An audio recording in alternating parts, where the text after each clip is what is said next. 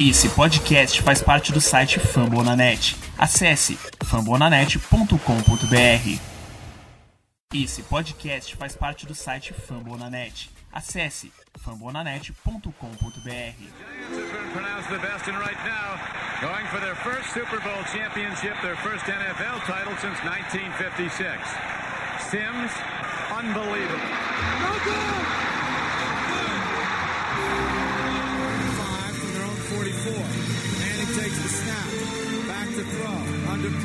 Avoids the rush. And he's going to fight out of it. Still fights out of it. Now throws it deep downfield. Wide open Tyree who makes the catch. What a play by Manning. Incomplete. And the ball game's over. And the Giants have won Super Bowl 46. Big Blue Podcast. We are the New York football. Giants. Gladiator football. Giants. The globe knows who we are. Fala galera da Giants Nation, estamos aqui de volta para mais um Big Blue Podcast, faltando cerca de dias, 3, 4 dias para a temporada regular da NFL. Amanhã tem o primeiro jogo da temporada regular, né? Quinta-feira o jogo do Giants é só no domingo. Giants contra o Broncos no MetLife Stadium. O jogo começa às 5h25 da tarde no horário de Brasília e vai ser já estou empolgado, já estou empolgado. Bom, hoje, primeiro eu quero falar um pouquinho do, do training camp para vocês, como foi o training camp, e cerca rapidinho aqui. Depois a gente tem um convidado especial para falar do Broncos com vocês. Pedir para ele mandar uns áudios pra gente explicando, mais, explicando exatamente a- as principais questões do Broncos ali pro jogo. E ele vai dar uma ajuda boa aqui, vai responder a, acho que as principais dúvidas que a gente tem para esse confronto contra eles. E vai ficar muito legal, tomara que vocês gostem.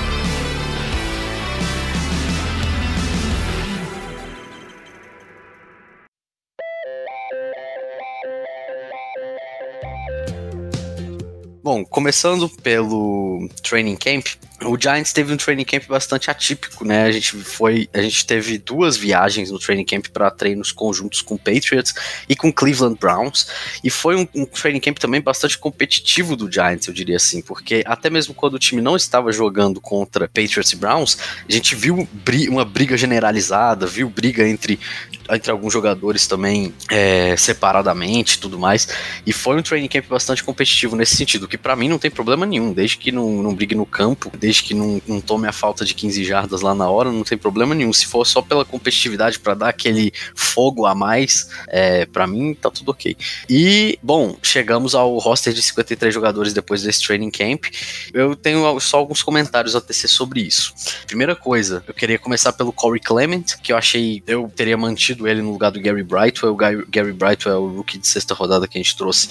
Eu não achei que ele foi excelente no- nos jogos da, da pré-temporada. Ele passou muito tempo machucado também, praticamente não jogou. Ele só jogou, eu acho que se eu não me, se eu não me engano, ele só jogou o último jogo da, da pré-temporada ali contra o Patriots.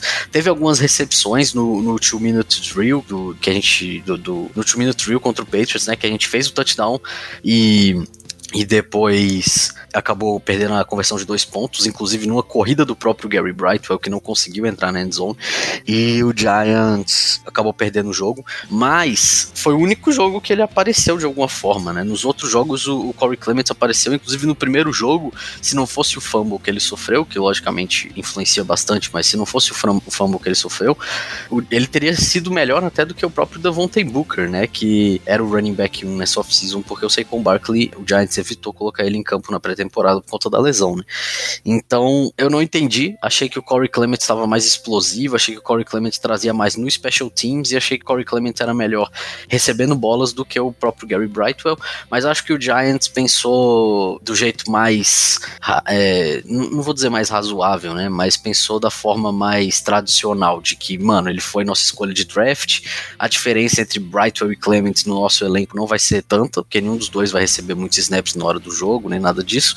E então vamos ficar com o cara que a gente draftou, né? Que a gente gastou uma escolha de sexta rodada, ficar com ele, que é o Gar- Gary Brightwell. Outra posição que a gente pode falar aqui de, de quem ganhou ou perdeu batalhas, posição de right tackle, né? Que eu acho que é a mais importante de todas. Nate Solder parece que vai ser o nosso right tackle titular. Ele ganhou a posição do Matt Burt, o que é bastante preocupante, muito preocupante, porque o Giants deu, o, deu a, a, a posição pro Matt Burt de graça, na mão do Matt Burt de bandeja, toma posição.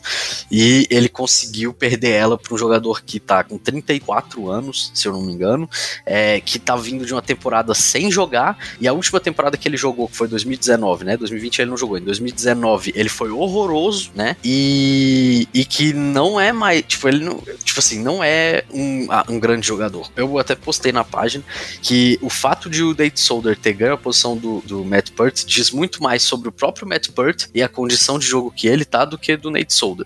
É, o Nate Solder, ele tá vindo de um pay cut absurdo, porque o salário dele, e, ele ia ser cortado se ele não aceitasse esse pay cut, ele ia ser cortado, ele aceitou um pay cut para um salário tipo de 4 milhões de dólares ali, é, tipo um salário bastante reduzido do que era, é basicamente um, um salário de reserva para depth, ele, ele ficou no time para isso e o time vai ter que confiar nele agora, porque ele conseguiu virar o titular no lugar do Matt Pert, muito preocupante. Os dois, duas posições de tackle, né? O Andrew Thomas, que é um cara que eu gosto muito, vocês sabem, ele era o meu offensive tackle 1 no draft, é, mas ainda parece ter alguns problemas. Ele não foi tão bem na pré-season e os dois, as duas posições de tackle do Giants é bastante problemáticas ali, né?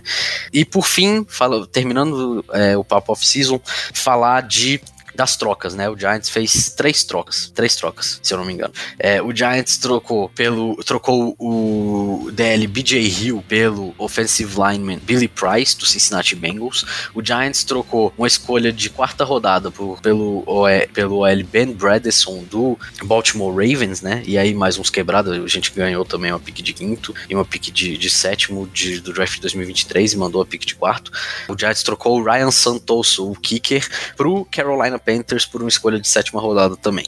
Bom, começando pelo Santoso, a gente sabia que o Graham Gano ia ser nosso kicker titular, não tinha muita discussão sobre isso. O Giants já, já também já sabia que ia ter que cortar o Santoso e ele estava muito bem no camp. E resumindo as coisas, o Panthers não tinha nenhum kicker, o Joe Sly estava horroroso no camp deles e eles acabaram trocando pelo Santoso por uma pique condicional de sétima rodada. Não tem muito o que falar sobre uma troca dessa, né? Tipo, basicamente o Santoso se mostrou um bom kicker nos treinos, o Panthers confiou e trocou por uma sétima rodada é ótimo pro Giants, que consegue alguma coisa por um kicker que ia ser cortado, um kicker reserva é, do elenco, então é ótimo, né? Muito bom pra gente. Mas no fim das contas também é só uma sétima rodada, não vai ser um, provavelmente não vai ser um jogador de impacto imediato, nem nada disso. É, agora falando das duas mais importantes, vamos falar do Billy Price primeiro.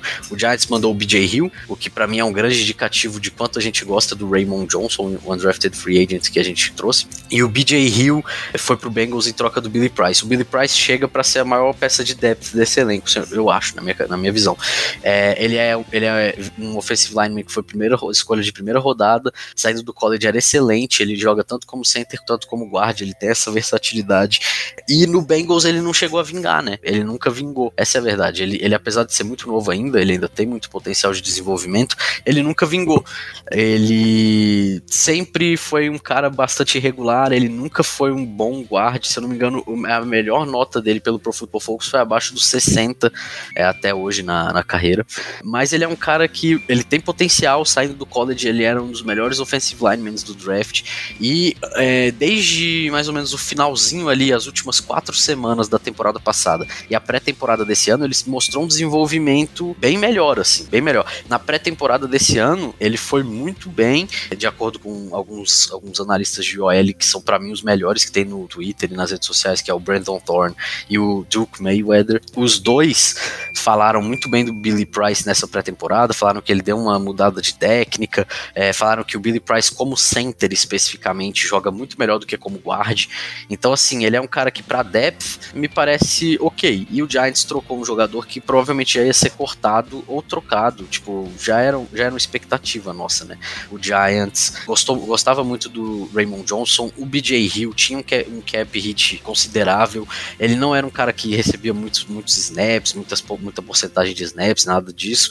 Provavelmente ele já ia embora. E o Giants conseguiu trazer o Billy Price por ele. Hum, trocou seis por meia dúzia, digamos assim, né? Dois jogadores de depth, mas numa posição que era mais carente mesmo, que é a posição da OL.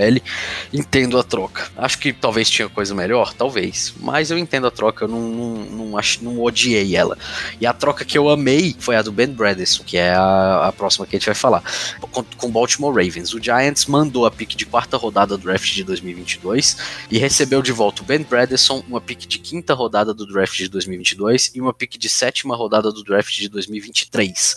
Para mim, uma troca excelente. Eu acho que o Ben Bradison é melhor que o Shane Lemieux, inclusive. Eu acho que o Ben Bradison pode chegar para ser titular nessa linha ofensiva. Então, isso diz muito sobre nossa linha ofensiva também, mas eu acho que ele chega para ser titular.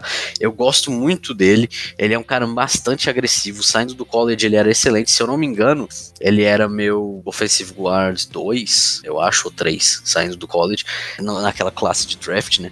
Ele é um cara que eu gosto muito e que no Ravens ele acabou, ele acabou não tendo oportunidades suficientes, né? Ele era rookie ano passado, então o Ravens não colocava muito ele em campo, ele virou uma peça de depth, ele entrava mais quando o Ravens ia jogar de jumble, né? Botava um offensive lineman a mais para correr com a bola, mas ele entrou muito pouco em campo, ele teve 40 snaps na temporada passada inteira. E é, mas quando ele entrou, ele foi bem, e na pré-temporada ele foi o offensive guard que mais recebeu snaps nessa pré-temporada, e não só isso, mas ele foi o 13 terceiro melhor offensive guard de toda a NFL em nota nessa pré-temporada. Ele foi o nono em questão de, de bloqueio para o passe e o décimo segundo ou décimo terceiro, se eu não me engano, em bloqueio para corrida. Ele foi muito bem nesse, nesse sentido. É, apesar de ser pré-season, né, é um indicativo positivo dele, é interessante de falar, eu acho. Então, eu acho que ele chega para competir com o Shane Lemieux. O Shane Lemieux tá passando por uma lesão mais grave do que a gente achava, então eu acho que existe sim uma possibilidade bem grande de o Bradson assumir essa titularidade aí e quem sabe até não sair mais, porque eu acho que ele tem potencial para não sair mais, virar guarda titular desse time mesmo e, e, e ficar, ficar com a posição. Eu, eu realmente vejo dessa forma. E bom, sobre isso, rapidamente, né? Passei rapidamente aí sobre o restinho da off-season que não tinha falado com vocês ainda nos podcasts anteriores. E agora vamos para a entrevista, é, falar um pouco desse jogo de domingo agora é, com o contra o Broncos. Repetindo, no MetLife Stadium, às 5h25 no horário de Brasília, não vai ter transmissão da ESPN, tá? Vai ser Game Pass. E é isso. Bom, vamos lá para a entrevista com o Broncos Brasil.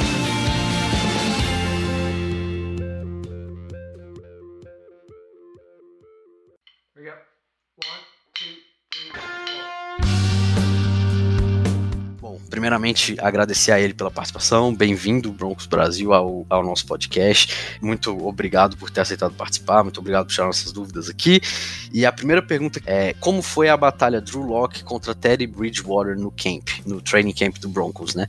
Teddy Bridgewater realmente mereceu ganhar? Então, essa foi a principal pauta da off-season do Denver Broncos, essa batalha de quarterbacks que, na minha humilde visão, nunca é benéfica, eu particularmente não gosto. É um, um clichê da NFL que eu sempre gosto de dizer. Se você tem dois quarterbacks, você não tem nenhum quarterback. Então, eu acho que foi feita de maneira errada essa disputa, essa batalha, mas enfim. Isso tudo começou lá em abril, né, quando os Broncos fizeram uma ótima free agency com o novo general manager, o George Payton, e os Broncos trocaram pelo Ted Bridgewater, tinha ali uma afinidade na época que o George Payton trabalhava nos Vikings, ele estava nos Vikings quando os Vikings draftaram o Ted Bridgewater na primeira rodada, então o, o Payton ele conhece bastante o Bridgewater e ele tem um apreço muito grande por ele.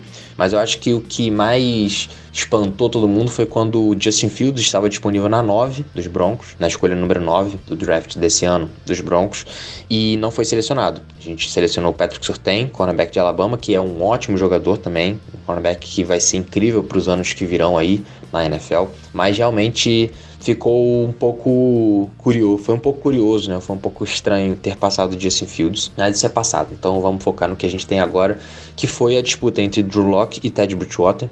E com certeza poderia ter ido para qualquer um dos dois lados. Não foi uma uma lavada do Bridgewater. Obviamente não foi uma lavada do Locke, porque o Ted Bridgewater venceu a, a disputa. Na minha humilde opinião, é, eu acho que o Locke teve jogos melhores na pré-temporada. Assistindo o, o tape, o All-22, dá para ver que as decisões do Locke não só melhoraram muito do ano passado para cá, mas foram superiores à do Bridgewater. Mas pelo que eu entendi, eu acho que o Bridgewater ele foi mais regular durante o training camp, durante as atividades contra os Vikings, principalmente aquela, aquelas joint practice que jogam sempre os titulares e aparentemente o Ted Bridgewater foi muito bem nesses dias, então isso, isso foi levado muito em consideração pela comissão técnica. É, o que eu achei, bom, eu acho que o Bridgewater não mereceu ganhar, para ser sincero. É, eu acho que poderia ter sido para qualquer um dos dois lados, mas tem muita coisa que eu acho que poderia ter sido dita em favor do Locke. É, o fato dele ser mais novo, o fato dele ter mais potencial, o fato dele, em tese, conhecer o sistema melhor. Ele já está indo para seu segundo ano nesse sistema do Pat Shermer, que era head coach dos Giants e agora é coordenador ofensivo dos Broncos desde 2020. Eu acho que a decisão pelo Bridgewater é um pouco covarde e é uma decisão que é estritamente feita para 2021, porque em 2022, se você tem Ted Bridgewater como quarterback em 2021, significa que em 2022 você vai estar procurando por um quarterback, porque primeiro, Ted Bridgewater só tem um ano de contrato. E segundo que você já jogou no lixo o desenvolvimento do Drew Locke, tá? Eu acho inclusive que o Drew Locke, a menos que ocorra lesão, né, ou o Bridgewater jogue muito mal, o Drew Locke não vai mais jogar pelos Broncos nem esse ano e nem ano que vem. Acho que ele vai ser trocado, enfim. E é uma pena, mas enfim, é, faz parte da NFL. E foi como eu disse, o, o Vic Fangio e o Pat Shermer, eles estão naquilo que a gente chama de hot seat, né? Eles estão em um ano que eles precisam mostrar serviço. O Vic Fangio vem de dois anos consecutivos de temporadas negativas, né? Mais derrotas que vitórias. Então, com certeza, eu acho que isso foi levado em conta. O Ted Bridgewater é notoriamente conhecido por ser um quarterback mais conservador, quarterback que, na minha visão, o que fez ele ser escolhido foi o fato dele conseguir sustentar drives mais longos, tá? É, a título de curiosidade, teve um drive na pré-temporada, do segundo jogo contra o Seahawks, que o Ted Bridgewater conseguiu sustentar um drive por 9 minutos, que terminou com um touchdown. E para um time que é muito pautado na defesa, é um time defensivo. Denver Broncos é um time defensivo. Tanto é que tem um head coach que é defensivo. É muito importante que a sua defesa esteja descansada. Muito importante. E com o Drew Locke, não só pelo fato dele ter um braço maior, ele conseguir essas big plays que já colocam a sua defesa de volta para campo, não dá nem tempo de respirar. Ele também no ano passado não conseguiu sustentar drives e teve muitos three and outs. Acho que teve um momento da temporada que liderou a liga em three and outs. E para sua defesa, isso é horrível. Você não consegue descansar sua defesa, você não consegue colocá-la 100% em vários momentos. Então acho que essa foi é, a direção que a comissão técnica tomou. Eu considero uma decisão covarde tá? Eu acho que se você traz o Ted Bridgewater, que é um cara que já tá acostumado com isso de ser o reserva, de ser o cara que vai apagar o fogo se tiver o fogo, o fogo seria o, o Locke jogar muito mal e beleza, coloca o Ted Bridgewater, você teve motivo, tá? É, eu acho que é isso, eu acho que foi uma decisão um pouco covarde da, da comissão técnica e ela tem que, essa decisão ela tem que dar certo, ela tem que mostrar serviço e rápido. Vamos ver se vai começar já contra os Giants, mas eu não duvidaria, não, não me surpreenderia se o Ted Bridgewater tivesse um começo duro contra os Giants, que tem uma defesa talentosa, que não é nenhum é, não é nenhum time baba, muito pelo contrário, é um time muito competente. Mas, é, em tese, para esse começo de temporada, o Ted Bridgewater ele é o titular e, bom, é isso. Eu respondendo sua pergunta, falei muito, falei por quase 5, 6 minutos mas eu acho que não. Eu acho que ele não mereceu ganhar. Ele, tanto o Drew Locke como ele não mereceram ganhar, mas por default, eu acho que o Drew Locke merecia ser o titular. Eu achei que o Drew Locke ia ganhar essa batalha. Eu realmente achei que o Drew Locke ia ganhar essa batalha. Ele era o cara que estava sendo ali desenvolvido pelo Broncos ano passado, no primeiro ano passado também, vai. Ele, ele tem aqueles aqueles lances de pane mental total, né? Ele é um cara bastante agressivo, ele lança umas bolas em triple coverage às vezes, mas o, o talento de braço braço dele é muito melhor do que o do, do Terry Bridgewater. Mas no, pro Giants, na minha visão de Giants, eu acho que não faz tanta diferença, viu? Tipo, quem o Giants enfrenta dos dois. Lógico que são estilos diferentes de QBs, mas em questão de, de talento, de como o Giants se prepara para cada um deles, eu não vejo tanta diferença assim. E bom, Terry Bridgewater ganhou, vamos enfrentar o Terry Bridgewater. Provavelmente vai vir mais passes curtos, mais passes rápidos, mais coisas desse, desse sentido. E o Giants se prepara para isso. É, a segunda pergunta que eu fiz para ele, então, foi se o Bradley Chubb e o Von Miller, que para mim já, porra, é complicado, um duelo bastante complicado para nossa OL, né? Eu tava falando agora do Matt Purdy e do Nate Solder. O Bradley Chubb e o Von Miller estão 100% recuperados de lesão, estão treinando normalmente, vão pro jogo. Como é que eles estão, né? É, acho que é uma pergunta importante para o torcedor do Giants para esse jogo. Essa é uma dupla que a torcida do Denver Broncos já tá querendo ver junta de novo desde da semana 4 de 2019, que foi quando o Bradley Chubb rompeu o ligamento cruzado anterior e em 2020 o Von Miller machucou o tornozelo e ficou de fora o ano inteiro. Então vai ser bom ver os dois juntos. Eu acho que os dois não estão 100%. O Bradley Chubb, inclusive, nessa semana de treinos, ele está sendo um pouco limitado por causa do tornozelo dele, um tornozelo, o tornozelo oposto ao que ele fez uma cirurgia, então preocupa um pouco, mas com certeza eu garanto que os dois vão para jogo. Eu ficaria muito surpreso se o Bradley Chubb não fosse pro jogo e, bom, 100% eles não vão estar, mas eles vão estar num nível bem aceitável para o que é a NFL, né? Então, espero grandes coisas deles nessa temporada e principalmente nesse primeiro jogo contra os Giants, para já dar uma, um motivo para a torcida sorrir, porque a gente já tá carente de ver nossa dupla de Eds jogando junto vai ser difícil pro nosso, pro nosso L, né? O Von Miller é um cara que destrói qualquer jogo, saudável, jogando como ele sabe jogar, destrói qualquer jogo.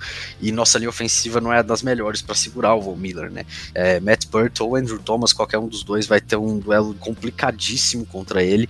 Von Miller é um cara que tem um bend excelente, que é uma das principais falhas dos nossos offensive tackles, então é um matchup muito interessante pro Von Miller. Ele é muito inteligente também, então ele sabe como atacar, vai saber saber como atacar os nossos tackles, vai ser complicado. E sobre o Bradley Chubb, vamos ver se ele vai pro jogo. É, ele não treinou hoje. Eu acho que ele vai acabar indo, ele provavelmente vai jogar alguns snaps limitados. Minha visão, tá? Vocês escutaram o que o Broncos Brasil disse. Tô falando pela minha visão, eu acho que ele vai jogar. Eu acho que ele vai limitadamente ali, ele não vai jogar 100% dos snaps de defesa, mas ele vai jogar alguns snaps, principalmente terceiras descidas ali importantes pro jogo, né? É mais um duelo que o Giants vai ter que, que se virar com esse ataque aí sobre outro jogador que tá voltando de lesão, né? O Cortland Sutton, que era o wide receiver 1 do Broncos, que tava indo muito bem na temporada, é, inclusive com uma conexão até interessante com o Drew Locke, mas se machucou. Eu ouvi dizer que, que ele não tava se recuperando tão bem, tava mais lento do que o, o que se esperava e tal. Como que o Cortland Sutton vai pro jogo e se ele vai ser o wide receiver 1 do Broncos ainda, né? Ele vai ser o wide receiver 1 do Broncos que vai enfrentar o nosso James Bradbury ou o Giants vai enfrentar o Jerry Judy, né? Que foi o pick de primeiro round do Broncos Broncos ano passado como wide receiver 1. Qual dos dois é o wide receiver 1 do Broncos? E se o Cortland Sutton tá bem, né? Saudável. O Cortland Sutton teve uma recuperação muito boa. Tudo bem que ele lesionou o ligamento anterior cruzado na semana 2 do ano passado, então ele teve bastante tempo para se recuperar. Mas a gente sempre fica preocupado, né? Os skill players, os running backs os wide receivers principalmente, que fazem muita mudança de direção, trabalham muito ali é, cortando, né? Fazendo aqueles cortes rápidos, sempre preocupa uma, uma lesão de de ACL. Mas o Cortland Sutton acho que chega muito bem para 2021. É um ano importante para ele, porque é um ano de contrato. É, ano que vem ele vira free agent e tem-se a expectativa que os Broncos renovem com ele. Acho difícil que os Broncos coloquem uma franchise tag no Cortland Sutton.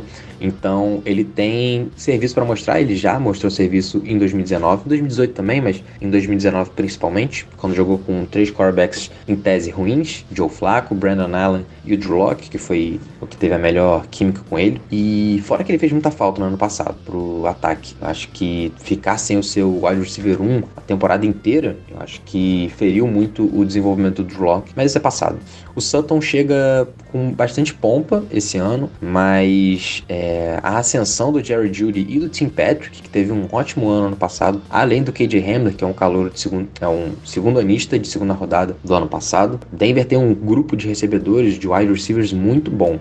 O grupo é muito bom, né? Então eu acho que não, não a pergunta deve ser não só o Sutton, como você bem falou, né? O, o, o, Judy pode ser um wide receiver 1. Você vê aí o pessoal que joga fantasy, é muito comum o Judy ser draftado antes do Cortland Sutton, mas eu acho que vai ser algo em torno de um, um A, um B, entendeu? Em algum jogo o Judy vai ser o, o 1, em outro jogo vai ser o Sutton. E vai depender também como que ele vai responder pela lesão dele, né? É, como ele vai responder pela recuperação da lesão. Mas eu acho que se eu tivesse que, assim, não chutar, mas tentar adivinhar quem seria o wide receiver 1 para esse jogo, seria o Jerry Judy para esse jogo, porque o Sutton ainda vai demorar um pouquinho para pegar no ritmo. Mas para a temporada como um todo, eu diria que seria o Cortland Sutton. O Jerry Judy, ele é um cara que eu gostava bastante saindo do draft. Vocês sabem que ele era meu wide receiver 1, eu tinha ele acima até do CD Lamb, por, pelo simples motivo de, de rota.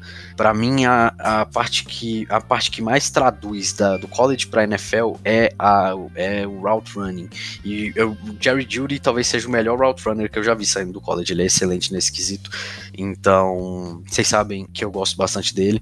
Eu acho que ano passado ele podia ter já dado uma explodida, mas ele não tinha um QB que lançasse muitos passes recepcionáveis, né, para ele.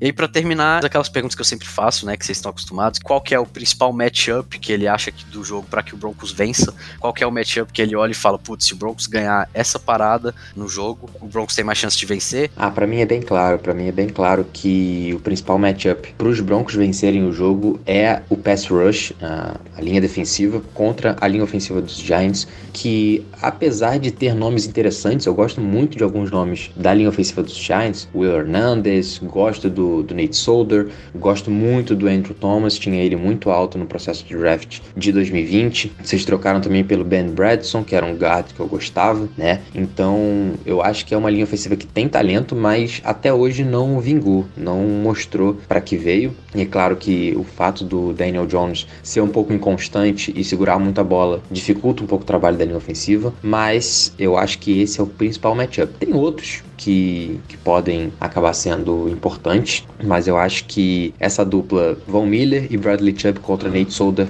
e Andrew Thomas eu acho que vai ser o principal. Denver também tem muitos jogadores bons no, no interior de linha defensiva. Shelby Harris joga muito bem, Draymond Jones vem para um, um, grande ano e é isso. A gente tem que pensar também como que vai estar a situação do Saquon Barkley, porque os Broncos não foram bem ano passado é, contra o jogo terrestre, então tem que ver em que nível o, o Barkley vai voltar para essa semana 1. Mas eu acho que de certa forma é isso. Outros matchups importantes também que, que é bom destacar seria o grupo de recebedores dos Broncos contra a secundária dos Giants, que para mim também é uma secundária muito talentosa. Gosto muito do Logan Ryan, gosto do James Bradbury, gosto do Adoree Jackson, tá? Gosto do Xavier McKinney, acho um baita safety, então vai ser, vai ser interessante. Eu falei já um pouco do grupo de recebedores dos Broncos, mas também tem que falar bem da, da secundária dos Giants. E por último, eu acho que vale destacar também a secundária dos Broncos contra um bom grupo de recebedores dos Giants também. Eu acho que é um grupo que tem muitos, é, muitos nomes, né? Talvez o maior nome seja o Kenny Galladay, mas eu gosto muito do Darius Slayton. Eu acho o Sterling Shepard bem subestimado. Confesso que não entendi muito a escolha do Kadarius Stoney, mas é um jogador dinâmico e o próprio head coach, o Joe Judge, head coach dos Giants, falou que ele teria um, uma grande importância nessa semana 1, então tem que ficar de olho nele, é um recebedor rápido, muito elusivo. E é isso, eu acho que vai ser um jogo interessante, mas os matchups estão aí. E tem que ver se os quarterbacks não vão entregar farofa, não vão espalhar farofa. Né? É, o Ted Bridgewater é um pouco mais conservador, mas também não vai te gerar aquela jogada jogadas wow, e o Daniel Jones tem essas jogadas wow, mas ao mesmo tempo espalha a farofa com mais frequência. Mas é isso, de certa forma, eu acho que é isso. Qual é a previsão para quem vai ganhar o jogo quem, e qual vai ser o placar da partida? Bom, essa é sempre difícil, né, cara? Principalmente quando a gente tá recebendo um convidado que torce para outro time, né? Acaba sendo difícil de, de prever isso. Mas eu vou ser bem sincero, é, eu conto esse jogo como uma vitória dos Broncos. Eu acho que a decisão do Ted Bridgewater ser o quarterback titular deixa bem claro que esse time vai ser muito pautado no jogo corrido e na defesa. E o Ted Bridgewater vai ser apenas um game manager. Ele vai ser o cara que vai mover as correntes, tem algumas terceiras descidas importantes, mas que não vai te entregar um, um jogo de 300 yards e 4 touchdowns frequentemente, tá? E é, como a gente já falou algumas vezes no nosso podcast, nas, nas nossas lives lá no Broncos Brasil e no Broncast, esse começo de temporada dos Broncos, esse começo de calendário dos Broncos, é muito importante que os Broncos saiam com três vitórias. Qualquer coisa diferente disso vai ser, para mim, uma decepção. Os Broncos abrem contra os Giants em casa, é, fora de casa, né, em Nova York. Depois jogam contra Jacksonville Jaguars em Jacksonville e termina essa sequência de três jogos contra o New York Jets em casa. Então são três jogos que, para mim, para mim, os Broncos têm que ser vitoriosos. É, principalmente com essa decisão que eu já disse ser um pouco covarde de ter escolhido o Ted Bridgewater, tá? E se eles escolheram o cara que é mais seguro, que é para salvar o emprego deles, então é bom que ele entregue uma um começo de temporada digno, né? Se os Broncos começarem um 2, 2 1, eu já vou ficar com o pé atrás, mas e o placar, hum, eu acho que eu vou colocar um placar bem, bem diferente. Eu coloco 24 a 17 para os Broncos, um touchdown de diferença. Mas vale destacar também, que eu acabei esquecendo de frisar isso, falei só dos Broncos, mas de longe o jogo mais difícil dessa sequência de três jogos dos Broncos é contra o New York Giants, com certeza. Então, se for para dar errado em algum jogo, é contra os Giants. Começo de temporada, quarterback novo, enfim. É, eu coloco como uma vitória porque, foi o que eu disse, o Vic Fangio tá no hot seat, Pat Sherman tá no hot seat, então eles precisam muito começar a vitória, a temporada vitoriosa. Os Broncos não começam com uma vitória na temporada desde 2018. Faz muito tempo já. Então, é importante que os Broncos comecem 1-0 e, na minha cabeça, eu acho que eles contam esse jogo como uma vitória. Não é uma vitória fácil, nenhum jogo na NFL é fácil, mas é uma vitória que eu tenho certeza que eles contam lá no, no final do calendário. É isso. Agradeço novamente o Broncos Brasil pela participação, o Vitor pelo, pelo, porra, pela, porque eu tinha combinado com ele de gravar e ele foi, foi muito gentil. Então, obrigado aí a, a galera do, do Broncos Brasil, sigam eles lá. Bom, primeiramente eu queria agradecer o convite do pessoal do New York Giants Brasil. É sempre uma honra poder falar de Denver Broncos, de NFL, qualquer coisa desse esporte maravilhoso que a gente ama tanto. E se vocês quiserem seguir, se vocês gostam do Denver Broncos, não sei, mas se quiserem seguir a gente, a gente está lá no Twitter em broncos_br ou broncast_pod, tá? É, eu e meu parceiro Pedro Luiz, a gente fala bastante de Denver Broncos. Lá falamos de NFL também, mas principalmente sobre os Broncos. A gente tem um canal no YouTube também, é só colocar lá Broncos Brasil e Broncast que vocês vão achar a gente. A gente está chegando a quase 300 inscritos no canal. A gente queria bater essa meta aí para o começo da temporada. E temos os nossos podcasts no Spotify, em todas as plataformas de, de podcast que são orquestradas pelo Fambonanet. A gente também está lá. Por enquanto a gente não está com textos, a gente está com um contingente um pouco pequeno de pessoas na redação, mas a gente segue firme nos podcasts. Então é isso, pessoal. Um forte abraço, uma ótima temporada para todos. Go Broncos e boa sorte para os Giants na temporada. Valeu!